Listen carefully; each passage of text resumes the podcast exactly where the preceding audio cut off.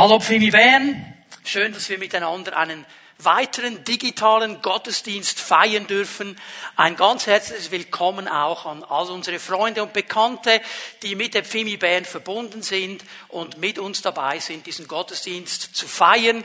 Und ich möchte einen ganz speziellen Gruß aussprechen heute Morgen, ganz in den Norden Deutschlands an die Ostsee. Das ist eine Familie, die seit einer längeren Zeit mit uns verbunden ist, durch den Livestream, sich jeden Sonntag den Livestream anschaut und der Bruder, der war am letzten Samstag hier in der Schweiz und wir konnten uns treffen, konnten mal Gemeinschaft haben miteinander. Es war so interessant auch für mich zu sehen, Menschen, von denen wir gehört haben, die sich auch per Mail mal gemeldet haben, wo ein gewisser Kontakt war.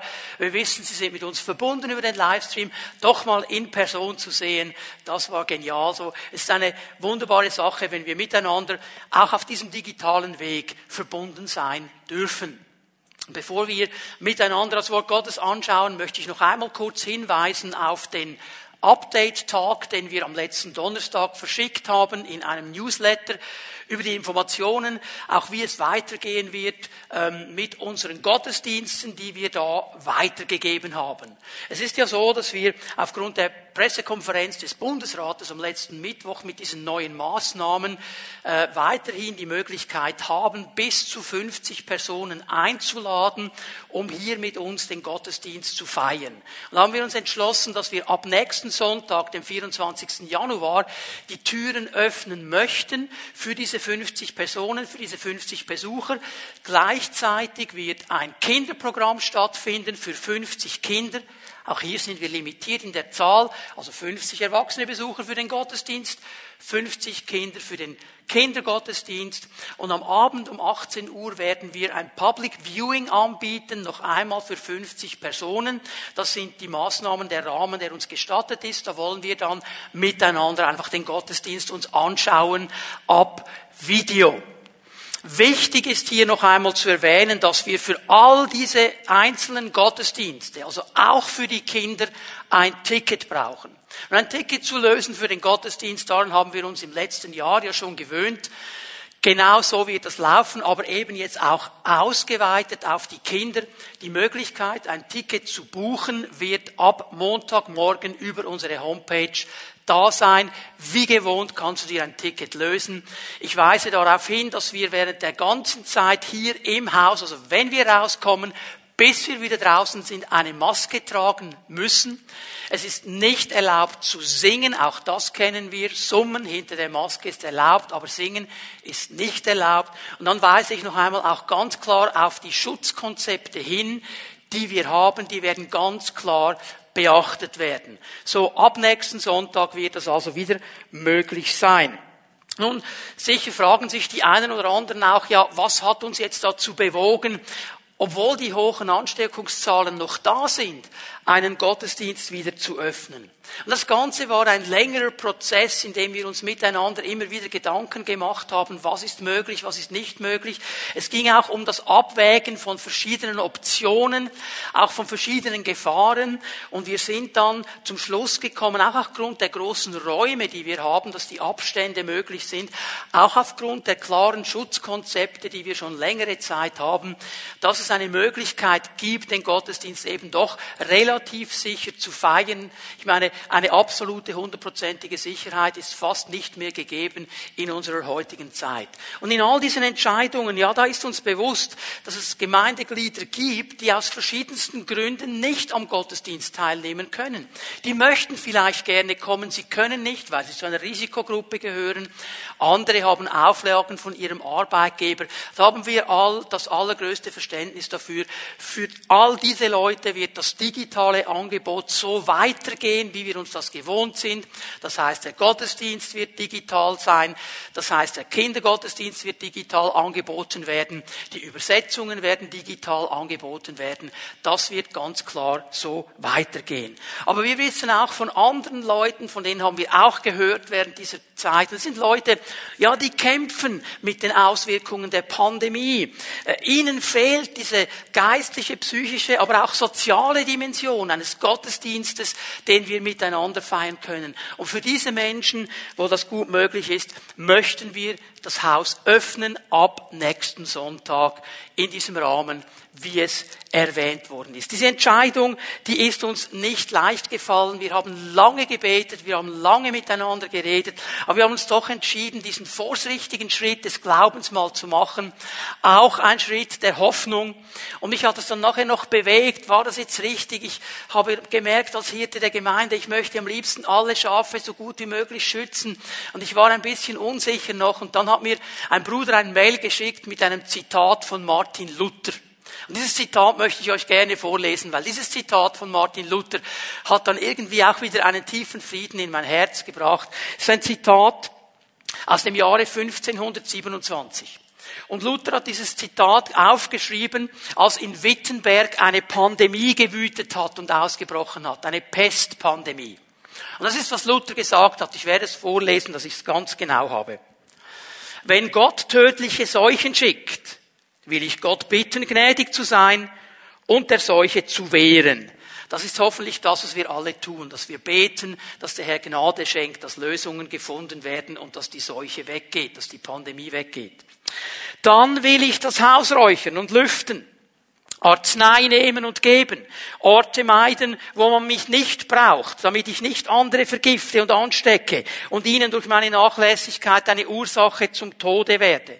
So hier würden wir sagen, in unserer Sprache heute Homeoffice und, und Hände waschen, desinfizieren, Social Distancing, Masken tragen, zu Hause bleiben und so weiter. Aber dann geht Luther eben weiter. Wenn mein Nächster mich aber braucht, dann will ich frei sein, zu ihm zu gehen und zu helfen. Siehe, das ist ein gottesfürchtiger Glaube, der nicht tollkühn und dumm und dreist ist und Gott nicht versucht.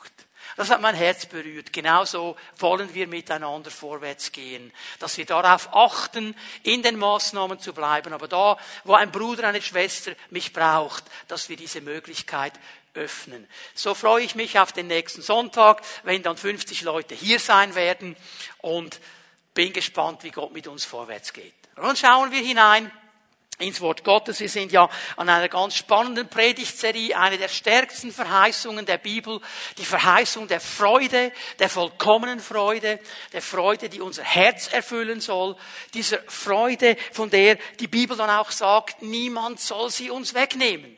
Und wir haben in den vorangegangenen Predigten schon gesehen, dass hier eine große Spannung sich auftut. Nämlich die Spannung der Realität unseres Lebens und dann eben der Herausforderung dieser Verheißung. Dass diese Spannung hier ist zwischen dem, was verheißen ist, dieser Freude, die mein Herz erfüllen soll, die mir niemand wegnehmen kann, und dann eben der Spannung meines Lebens, wo ich merke, dass es so schnell geht, dass mir etwas die Freude rauben soll. Da kann nur eine kleine Sache geschehen und die ganze Freude ist schon wieder weg. Ja, auf der einen Seite ist diese Freude an der Auferstehung Jesu, die Auferstehung an der Freude an seinem Reich, dass ich mich freue über all der Gnade, die er mir schenkt. Und das soll eine permanente Realität sein in meinem Leben. Das soll dieser Grundton der Freude sein. Aber dann, auf der anderen Seite, nur eine Kleinigkeit, ein schiefer Blick, jemand, der mir die Vorfahrt nimmt, wenn etwas nicht so klappt, wie ich mir das wünschen würde, und die ganze Freude ist weg. Eigentlich geschieht etwas ganz Unbedeutendes. Meine Freude ist weg. Das ist diese Spannung. Wir müssen lernen, mit dieser Spannung umzugehen. Und in dieser Spannung drin hat jeder von uns zwei Möglichkeiten. Ich möchte das kurz zeigen anhand einer Schere einer wunderbaren Schere. So, was sind diese beiden Optionen, die wir haben? Stellen wir uns vor, hier dieser obere Schenkel ist das Wort Gottes, dieser untere Schenkel ist mein Erleben, ist mein natürliches Leben, das, was ich gerade jetzt erlebe. Jetzt, wenn ich fixiert bin auf diesen unteren Schenkel, auf das, was ich persönlich erlebe, dann habe ich die Tendenz und die Entscheidung, das Wort Gottes diesem natürlichen Leben anzupassen.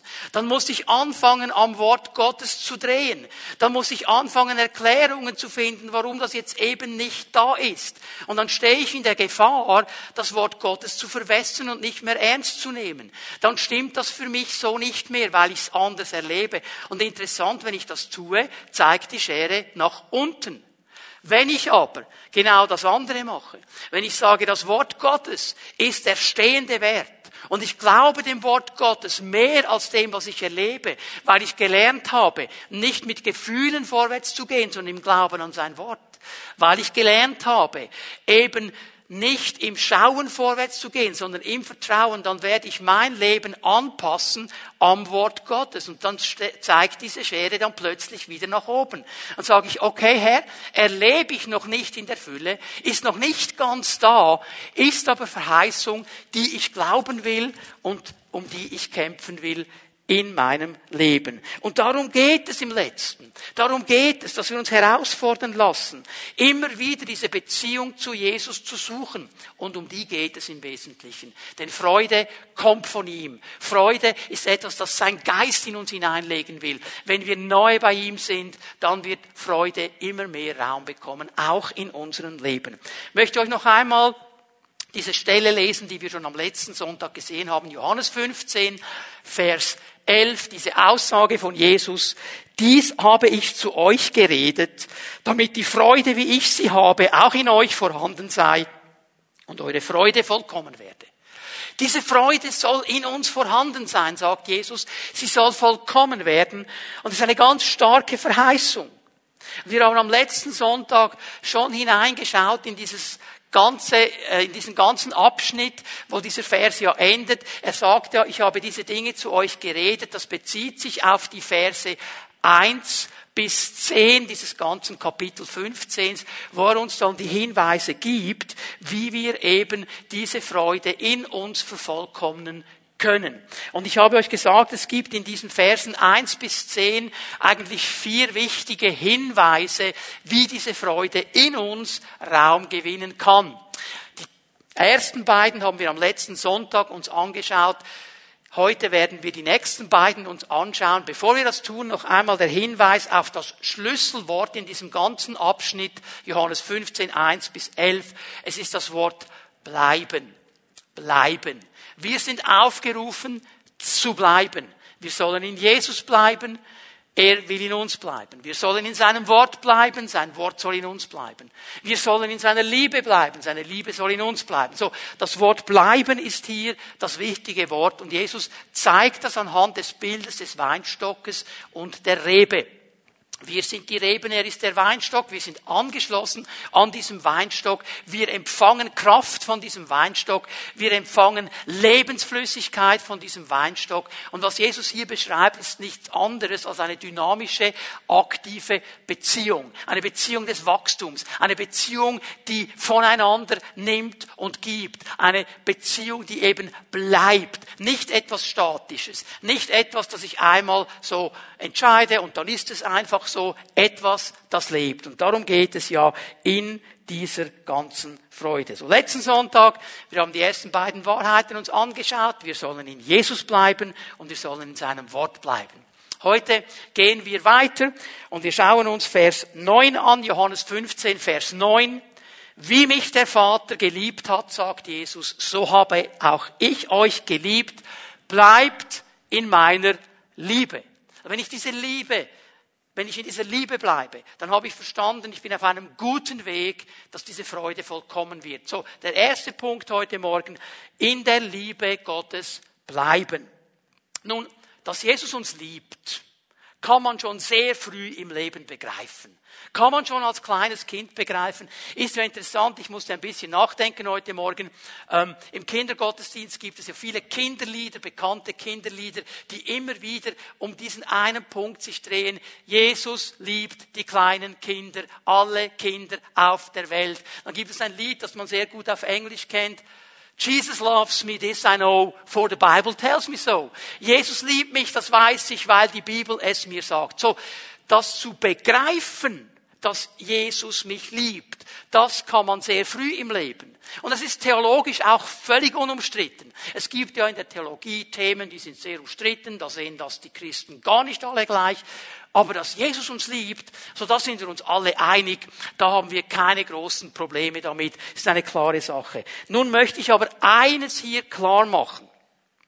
Jesus spricht nicht davon, dass wir diese Liebe begreifen sollen. Er spricht davon, dass wir sie ergreifen sollen. Es geht nicht ums Begreifen, es geht ums ergreifen. Es geht darum, in dieser Liebe zu bleiben. Ich halte sie fest, ich ergreife sie und ich bleibe in dieser Liebe. Und wenn Jesus das so sagt, seinen Jüngern sagt und uns sagt, bleibt in meiner Liebe, ja, hey, das heißt doch nichts anderes, als dass es möglich ist, eben nicht in dieser Liebe zu bleiben. Das heißt doch nichts anderes, als dass es Möglichkeiten gibt, aus dieser Liebe rauszugehen. Darum muss Jesus ja sagen, bleib in meiner Liebe, bleib da. Auch hier geht es dem Herrn, wie ich es schon mehrmals betont habe, eben nicht um eine statische Sache, sondern um eine dynamische, aktive, lebendige Beziehung. Ich möchte es vergleichen mit einer Ehe. Und ich denke an dieses Ehepaar, wo die Frau einfach ein bisschen betrübt auch war. Sie geht zu ihrem Mann und sagt, hey, du liebst mich nicht mehr. Du liebst mich nicht mehr. Ich merke das. Mein Mann, du liebst mich nicht mehr.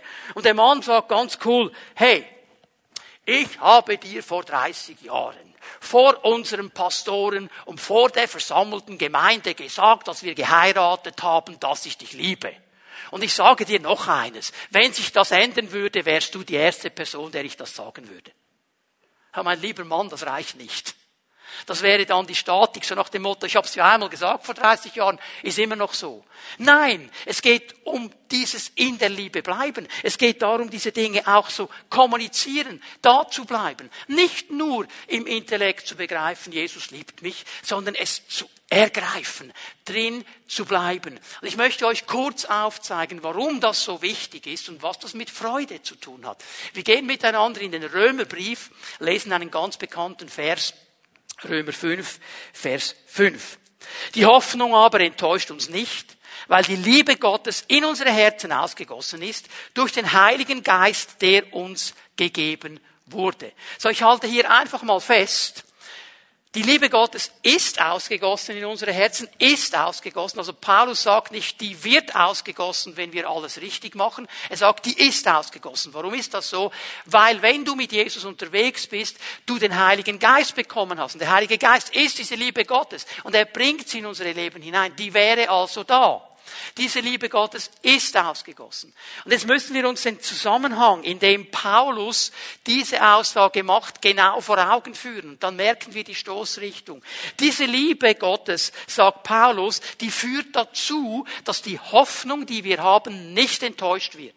Die führt also dazu, dass Hoffnung nicht etwas Enttäuschendes ist, sondern etwas Erlebbares. Sie wird in uns eine Sicherheit in Bezug auf Hoffnung bringen. Und diese Hoffnung, sie wird beschrieben in Römer 5 von Vers 1 bis 11. Jetzt kann ich all diese Verse nicht lesen. Ich möchte dich aber ermutigen, tu das zu Hause. Lies dir mal ganz bewusst Römer 5, 1 bis 11 durch.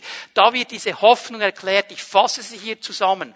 Es ist diese Hoffnung, dass wir Frieden haben mit Gott, dass wir versöhnt sind mit ihm, dass er uns angenommen hat, dass wir gerecht gemacht sind in ihm, dass er uns vergeben hat, dass er uns geliebt hat, bevor wir ihn gesucht haben, dass er den ersten Schritt gemacht hat, dass wir diese Hoffnung haben, jetzt, wenn wir uns für ihn entschieden haben, zu seiner Familie zu gehören, Annahme, Adoption. Und der Heilige Geist spielt hier eine ganz gewichtige Rolle. Einmal führt, gießt er diese Liebe Gottes aus in uns, die uns eben hilft, an dieser Hoffnung zu bleiben. Und dann ist es eben auch der Heilige Geist, der ja die Aufgabe hat, uns konstant zu erinnern an die Worte Jesu. Uns konstant zu erinnern an das, was der Vater möchte, nämlich Annahme. Es ist, wie Paulus an einer anderen Stelle sagt, der Geist, der uns ruft, aber Vater. Familienbild, der Vater, Beziehung. Und all dies geschieht durch den Heiligen Geist. Und wenn wir das verstanden haben, dass du angenommen bist, dass du gerecht bist, dass du Frieden hast mit Gott, dass du nicht mehr äh, vor Gott irgendwo kommen musst als ein Mensch mit all diesen Sünden, weil er sie dir vergeben hat, dass du einen Zugang hast zu ihm. Ich weiß nicht, was es in dir auslöst. In mir löst es nur eine, eines aus, eine tiefe Freude, die von innen kommt. Weil ich weiß, ich hätte das nie verdient. Es hätte nie einen Grund gegeben, warum ich das erreichen könnte. Es ist reine Gnade und es ist mir geschenkt und ich darf es erleben. Und wenn Leute mich ablehnen, wenn Leute denken, der hat doch irgendwie einen Knall, dann weiß ich, dass der Vater mir sagt, ich liebe dich, du bist mein Sohn, ich habe dich gesetzt, ich habe dich gesalbt, ich habe dich begabt, ich habe einen Auftrag für dich, du bist mein Sohn, ich bin mit dir, ich habe Frieden mit dir, ich bin versöhnt mit dir. Das ist Grund zum Freude in meinem Leben. Römer 8, Vers 38 und 39. Ich bin überzeugt, sagt Paulus, weder Tod noch Leben, weder Engel noch unsichtbare Mächte, weder Gegenwärtiges noch Zukünftiges, noch gottfeindliche Kräfte, weder Hohes noch Tiefes noch sonst irgendetwas in der ganzen Schöpfung uns je von der Liebe Gottes trennen kann, die uns geschenkt ist in Jesus Christus, unserem Herrn. Hör mal, nichts kann dich daran hindern, in dieser Liebe zu bleiben. Nichts kann dich trennen von dieser Liebe. Nichts kann dich trennen. Das Wort, das Paulus hier braucht, beschreibt einen Abstand. Trennung aufgrund einer Bewegung in eine andere Richtung. Jetzt möchte ich etwas ganz Wichtiges sagen. Bitte hör mir gut zu. Im ganzen Universum, das ist das, was Paulus sagt, gibt es nichts. Nichts Sichtbares, nichts Unsichtbares. Es gibt keine Kraft, es gibt keine gottfeindliche Kraft, es gibt nichts, nichts Gegenwärtiges, nichts Zukünftiges. Es gibt überhaupt nichts, das dich von dieser Liebe trennen kann, das dich daran hindern kann, in dieser Liebe zu bleiben, mit einer Ausnahme. Und das bist du und ich, wir selber. Wir können uns entscheiden, auf Abstand zu gehen. Wir können uns von dieser Liebe wegbewegen. Wir können uns aufmachen und nicht mehr in dieser Liebe bleiben. Das ist das Tragische. Und da möchte ich dich ermutigen heute Morgen, wenn du merkst, ich bin nicht mehr in dieser Liebe drin, ich bin nicht geblieben, dann komm zurück. Ich möchte dich erinnern, in dieser Liebe zu bleiben. Weil ich denke mal an Offenbarung 2, Vers 4, dieses, dieses bekannte Sendschreiben an die Gemeinde von Ephesus, wo äh, äh, Jesus der Gemeinde sagen muss, hey, du bist nicht mehr in der ersten Liebe, du bist da nicht geblieben in dieser Liebe. Denke darüber nach, von wo du gefallen gefallen bist und tu Buße, komm wieder zurück. Ich sage dir, der Weg zurück ist offen. Da ist dieser liebende Vater. Und wenn du aus seiner Liebe davongerannt bist, wenn du nicht in dieser Liebe geblieben bist, er wartet nur darauf, dass du zurückkommst heute Morgen und sagst, Vater, ich will wieder zurückkommen in diese Liebe. Ich habe verstanden, dass ich vor 30 Jahren mal Ja gesagt habe. Das ändert nichts. Ich muss immer wieder mich entscheiden, in dieser Liebe zu bleiben. Und warum ist dieses Bleiben in der Liebe eine Quelle der Freude? Eben genau darum. Weil in dieser Liebe Gottes mir diese Annahme, diese Gnade, diese Vergebung, diese Ermutigung, diese Bevollmächtigung Gottes immer wieder bewusst wird. Es gibt eine Frage, die wird Gott immer mit Ja beantworten. Die kannst du ihm hundertmal stellen, er wird immer Ja sagen. Das ist die Frage, liebst du mich? Er wird immer Ja sagen, weil er dich liebt. Und es ist so freisetzend, es ist so bevollmächtigend, es ist so ermutigend, immer wieder zu verstehen, Gott liebt mich, darum bleibe ich in dieser Liebe. Weil jeder von uns, jeder von uns ist auf Liebe angelegt. Jeder möchte angenommen sein. Jeder möchte ermutigt werden. Jeder möchte freigesetzt werden. Jeder möchte einen Vater haben, der ihn in die Arme nimmt und sagt, du bist mein geliebter Sohn, du bist meine geliebte Tochter, du bist mein geliebtes Kind. Jeder möchte das. Jeder möchte das. Und Gott schenkt es uns. Das ist Grund zur Freude. Wir bleiben in seiner Liebe. Und wenn wir in dieser Liebe bleiben, dann wird Freude sich mehr und mehr Bahn brechen. Ich möchte mich wieder neu freuen über diese Liebe Gottes. Ganz bewusst und immer wieder. Und das Zweite, was ich euch zeigen möchte heute Morgen, seine Gebote zu halten. Seine Gebote zu halten. Das ist eine zweite wichtige Wahrheit, insgesamt die vierte, die uns hilft, dass diese Freude vollkommen wird. Wir gehen einen Vers weiter. Johannes 15, Vers 10. Wenn ihr meine Gebote haltet, werdet ihr in meiner Liebe bleiben. Interessant, im Vers 9 sagt er, bleibt in meiner Liebe. Vers 10, wenn ihr meine Gebote haltet, werdet ihr in meiner Liebe bleiben. Gleich wie ich die Gebote meines Vaters gehalten habe und damit in seiner Liebe bleibe. Jetzt betont hier Jesus einen ganz wichtigen Zusammenhang und einen Zusammenhang, von dem ich glaube, dass der uns im ersten Moment sich nur schwer erschließt. Wir können das im ersten Moment fast nicht zusammenbringen. Hier braucht Jesus Liebe und Gebot in einem Zusammenhang, in einem Vers. Und für uns scheint sich das so oft irgendwie auszuschließen, nicht zusammenzupassen. Weil Gebot, da denken wir oft in erster Linie gerade mal an etwas, was uns verboten ist. An etwas, das uns Freude nehmen will. An etwas, das uns irgendwie einschränken will. Und das hat doch nichts mit Liebe zu tun, weil wir leider in einer Gesellschaft leben, da bedeutet Liebe einfach, du kannst machen, was du willst, ich habe die trotzdem noch gern. Das ist nicht die Liebe Gottes. Und dann, wenn wir denken, darüber nachdenken, Freude und Gebote halten, ja, das scheint dann gar nicht zusammenzupassen. Ist auch schlimmer als Feuer und Wasser. Wie kann man Freude haben am Gebote halten? Gebote wollen mich ja nur zurückbinden. Das ist dann dieses hedonistische, ich will haben, ich will genießen, ich will fröhlich sein, ich will mich freuen. Wehe jemand sagt mir nein und sagt ein Gebot, geht doch nicht zusammen. Und trotzdem ist es genau Jesus, der das in einen Vers hineinbringt ist es genau das Wort Gottes, das immer wieder diesen Zusammenhang macht. Wir müssen uns in Bezug auf Liebe, Gebote und Freude ganz neu den biblischen Gedankengängen stellen. Und das sind nicht Gedankengänge, die Jesus hier ganz neu noch eingeschoben hat. Ich möchte euch zeigen, schon im Alten Testament war das der ganz wichtige Gedankengang. Nämlich die Frage, was ist meine Motivation, die Gebote Gottes zu halten? Was motiviert mich, die Gebote zu halten? Was motiviert mich in meinem Leben als Bürger in diesem Land, die Gebote einzuhalten? Angst vor Strafe. Was motiviert mich, die Gebote zu halten? Sie ernst zu nehmen, sie zu bejahen und umzusetzen. Ist die Motivation Druck? Angst, dass eben eine Strafe kommt? Ist es der Druck der religiösen Pflichterfüllung? Weil ich genau weiß, die anderen, die schauen ganz genau hin und die werden mich dann einstufen auf einer Skala von 0 bis 10 und dann möchte ich ja oben stehen, also versuche ich äußerlich alles zu halten. Ich habe diesen religiösen Druck, ich muss das ja fast machen. Oder ist die Motivation Liebe? Liebe zu Gott. Liebe und Dankbarkeit über die Erlösung. Und Leute, genau das Genau das ist die Motivation, dass wir die Gebote ernst nehmen. Diese Liebe gegenüber dem Herrn, gegenüber Gott, diese Liebe zu ihm, der mich zuerst geliebt hat, der mich erlöst hat. Ich muss die Gebote nicht halten. Ich will sie halten, weil ich ihn liebe weil er alles für mich getan hat und weil ich weiß, mein Leben wird nur dann erfüllt sein, wird nur dann glücklich sein, wird nur dann voller echter Freude sein, wenn ich nahe bei ihm bleibe. Und wenn er mir sagt, du bleibst in meiner Liebe und wenn du in meiner Liebe bleibst, hältst du die Gebote, dann nehme ich sie ernst, weil ich eines verstanden habe. Es ist ein liebender Vater, es ist ein liebender Herr und es gibt gar nichts, was von ihm kommt, was nicht diese Liebe wäre. Auch die Gebote haben immer zu tun mit Liebe. Ich zeige euch das schon im Alten Testament. 5. Mose 6, Vers 5.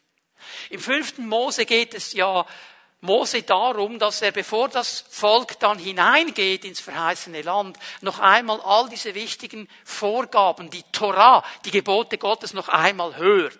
Man nennt das Buch in der Theologie Deuteronium die Verdoppelung oder die Wiederholung des Gesetzes. Und hier fasst Mose noch einmal zusammen, was wichtig ist. Und er sagt hier in 5. Mose 6, Vers 5, das sind ganz bekannte Verse, und du sollst den Herrn, deinen Gott lieben, von ganzem Herzen, von ganzer Seele und mit deiner ganzen Kraft. Diese Liebe zu Gott, sie soll da sein. In allen Bereichen meines Menschseins und sie soll stark sein. Und wenn wir dann weitergehen, ich gebe euch zwei Bibelstellen, du kannst sie raufschreiben. 5. Mose 10, Vers 12. 5. Mose 11, Vers 1, 5. Mose 10, Vers 12 und 5. Mose 11, Vers 1. Da geht es darum, dass wenn wir Gott lieben, wir seine Wege gehen. Das tun, was er sagt, dass wir seine Gebote halten. Also hier ist eine starke Verknüpfung zwischen dieser Liebe zu Gott und dem Halten seiner Worte, dem Halten seiner Vorgaben, weil wir verstanden haben, wenn ihr in meiner Liebe bleibt, werdet ihr meine Gebote halten. Das ist der Zusammenhang. Wir schauen hinein in die Psalmen. Psalm 105, Vers 43. Hier ist diese ganze Sache ein bisschen verklausuliert betont. Ich möchte euch das herausschälen. Deshalb, wenn wir den ganzen Zusammenhang haben, weil er einen Bund hat, weil er diese Chesed, diese Bundestreue, diese Gnade, diese Liebe zu seinem Volk hatte, deshalb führte er sein Volk aus Ägypten heraus und sie freuten sich. Ja, sie freuten sich, weil sie herausgeführt worden sind. Ja, seine Auserwählten jubelten. Ja, das ist ja klar, wenn du erlöst wirst von Gefangenschaft, wenn du frei wirst, wenn Gott sein Wirken in dein Leben hineinlegt, ist Grund zur Freude. Er gab seinem Volk die Länder der anderen Völker und sie ernteten, was andere vor ihnen gepflanzt hat. All das tat er, all sein Liebeswirken, all seine Gnade hat er gezeigt, all seine Liebe hat er gezeigt, damit sie seine Gebote hielten und seinen Gesetzen gehorchten. Halleluja. Das war sein Gedanke. Ich wirke diese Liebe in eure Leben hinein, damit ihr eine Motivation habt, in meinen Worten zu bleiben. Nicht aus religiöser Pflichterfüllung. Nicht weil ihr müsst, sondern weil ihr eine Liebesbeziehung mit mir habt. Es ist immer diese Liebe Gottes, die uns motiviert. Wenn du ins Alte Testament hineingehst, da wird den Vätern immer wieder gesagt, wenn eure Kinder euch fragen, Warum machen wir das? Warum feiern wir dieses Fest? Warum geben wir den Zehnten? Warum ist das so in unserem Leben? Dann erinnere sie daran an das, was ich getan habe in deinem Leben. Ich habe dich erlöst aus Ägypten. Ich habe dich durch das Rote Meer geführt. Ich habe dich in die, durch die Wüste geführt, hinein ins verheißene Land. Der Exodus ist Dreh- und Angelpunkt es ist die Liebe Gottes, die gekommen ist. Und unsere Exodus, unser Hinausführen aus der Gefangenschaft ist Jesus Christus, der am Kreuz von Golgatha seine Liebe bewiesen hat. So sehr hat Gott die Welt geliebt, dass er seinen einzigen Sohn gab, damit jeder, der an ihn glaubt, nicht verloren geht, sondern das ewige Leben hat. Es ist die Liebe Gottes.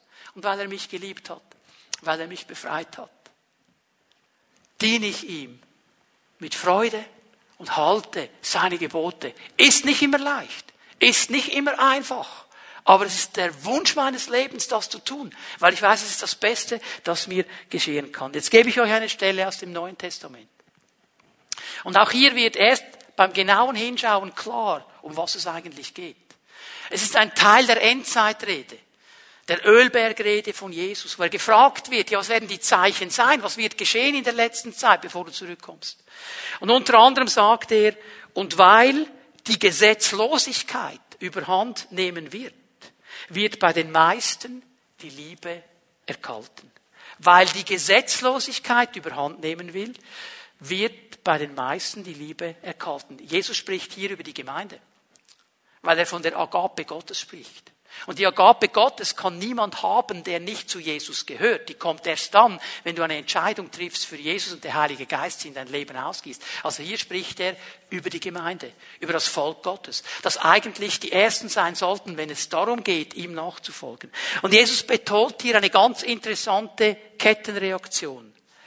Weil die Gesetzlosigkeit Anomia, das Nichthalten der Gesetze, das Nicht-Ernstnehmen der Gesetze übermächtig wird, wird die Liebe, in der wir bleiben sollen, die brennen soll, die aktiv sein soll, erkalten. Das heißt, wir werden Abstand nehmen. Niemand will an einem kalten Feuer sein.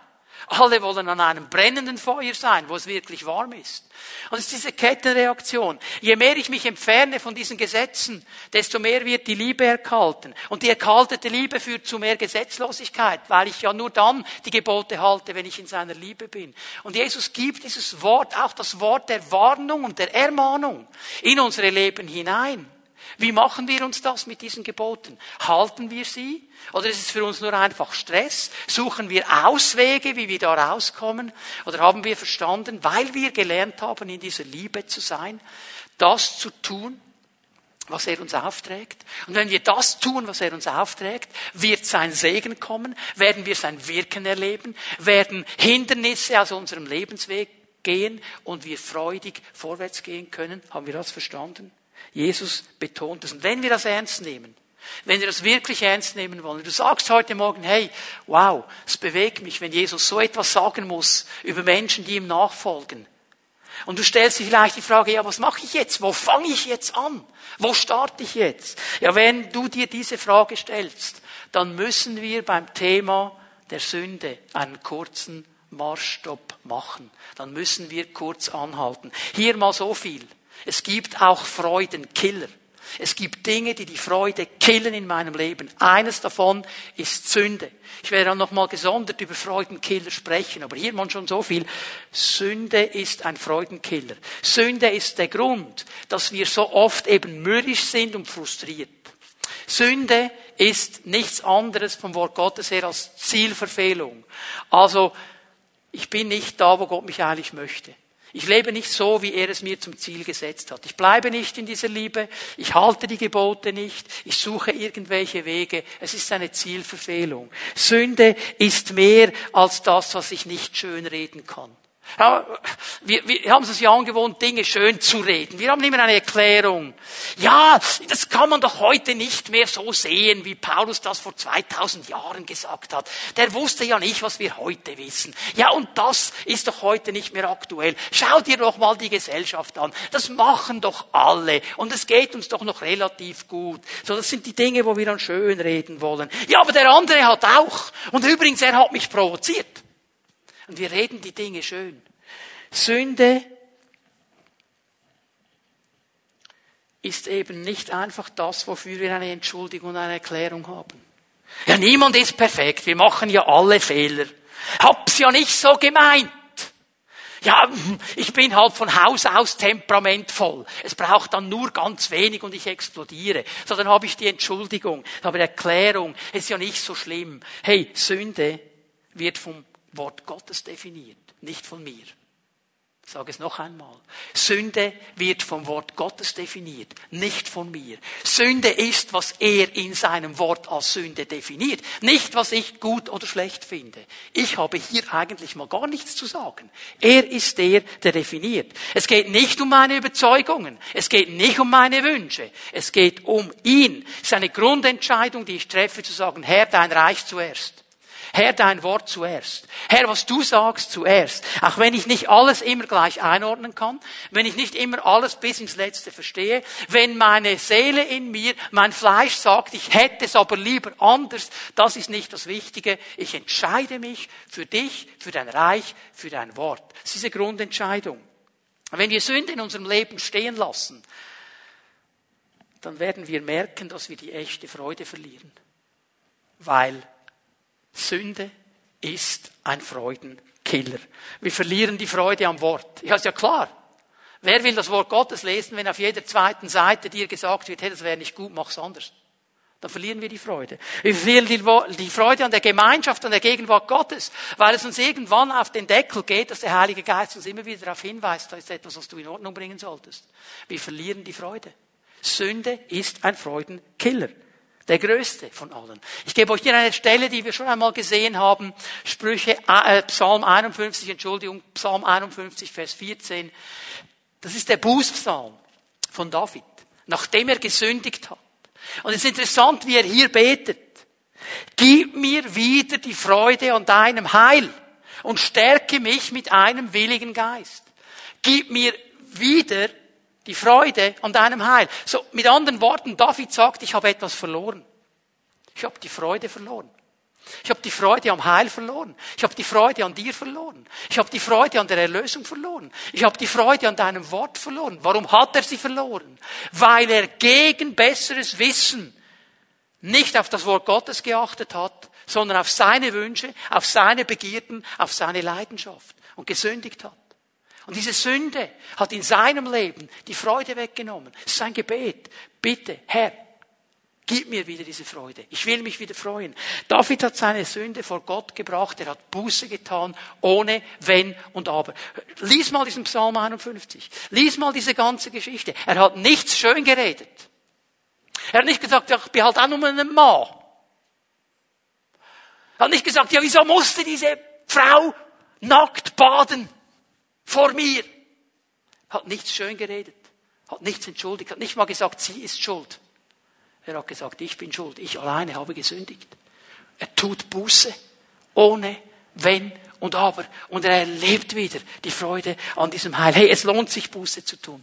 Es lohnt sich, umzukehren. Wenn du merkst heute Morgen, während du mir zuhörst, weil der Heilige Geist schon ange, angepoppert hat, weil etwas in dir aufgeklungen ist, da gibt es Dinge in meinem Leben, die sind nicht in Ordnung Die können nicht bestehen vor meinem Herrn. Die können nicht bestehen vor dem Wort Gottes. Und es sind die Dinge, die mir die Freude rauben. Dann kehr um, komm zu ihm. Bitte genau das, was David gebeten hat. Sag, Herr, es tut mir leid, ich bitte dich um Vergebung. Gib mir wieder Freude an deinem Heil und gib mir und stärke mich mit einem willigen Geist, nämlich der Geist, der dann willig ist, das zu tun, was Gott sagt. Das ist das Gebet, das wir sprechen können heute Morgen. Es lohnt sich, den Herrn zu fragen, hey Herr, wie siehst du diese Punkt in meinem Leben? Gibt es da, da etwas? Ein gutes Gebet, es zu beten. Es lohnt sich, immer wieder die Prioritäten zu überdenken.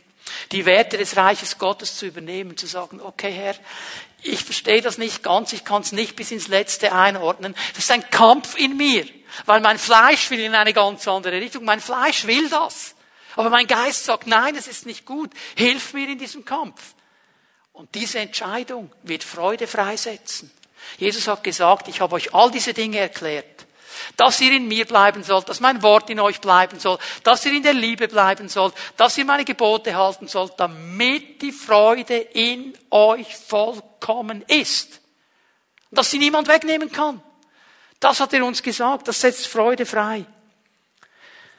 Bleib in Jesus. Bleib in seinem Wort. Gib dem Wort Raum in dir. Lass es wohnen in dir. Bleib in dieser Liebe. Und halte diese Gebote. Und die Freude wird sich Bahn brechen in unserem Leben. Das ist die Verheißung unseres Herrn. Und ich möchte dich einladen, mit mir aufzustehen, da wo du bist. Wir werden den Herrn noch einmal anbeten miteinander für eine kurze Zeit. Und ich möchte dich fragen, auch heute Morgen, was hat der Heilige Geist zu dir gesagt? Was hat er in dein Leben hineingesprochen? Hat er dich ermutigt, wieder zurückzukommen in diese Liebe? Hat er dich ermutigt, in deinem Leben mit gewissen Dingen klar Schiff zu machen? Sünde wieder Sünde zu nennen? Dinge, wo du zu weit gegangen bist, vor ihn zu bringen, Buße zu tun und zu sagen, Herr, ich will das nicht mehr übertreten. Und dann ist er der Erste, der dir dabei helfen will. Dann ist er der Erste, der durch seinen Heiligen Geist dich stärken will. Mit Willigkeit.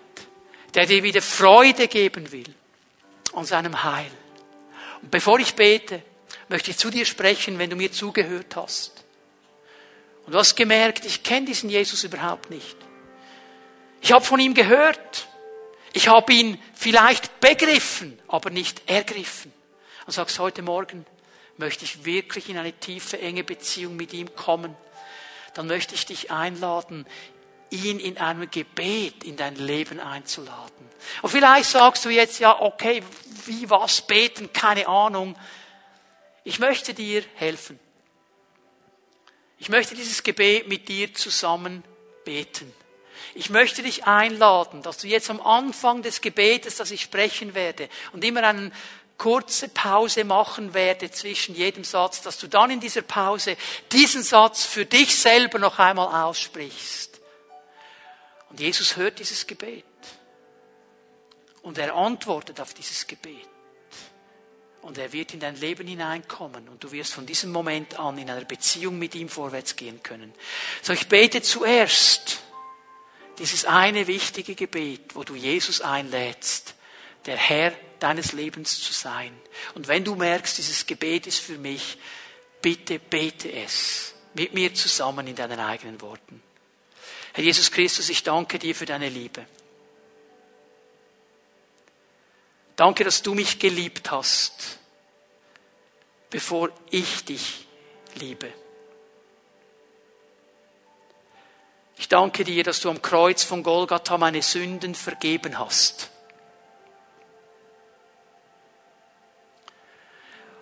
Bitte dich, mir zu vergeben. Herr, ich will umkehren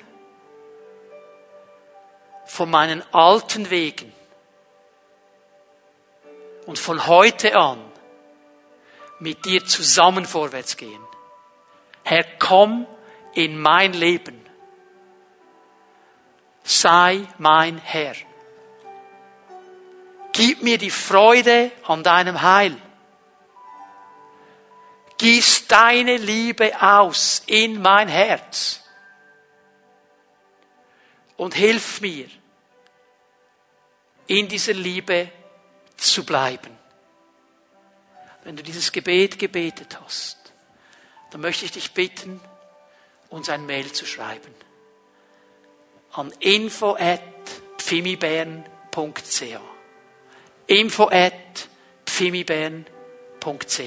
Dann schreib uns doch, ich habe Jesus als meinen Herrn aufgenommen, heute Morgen.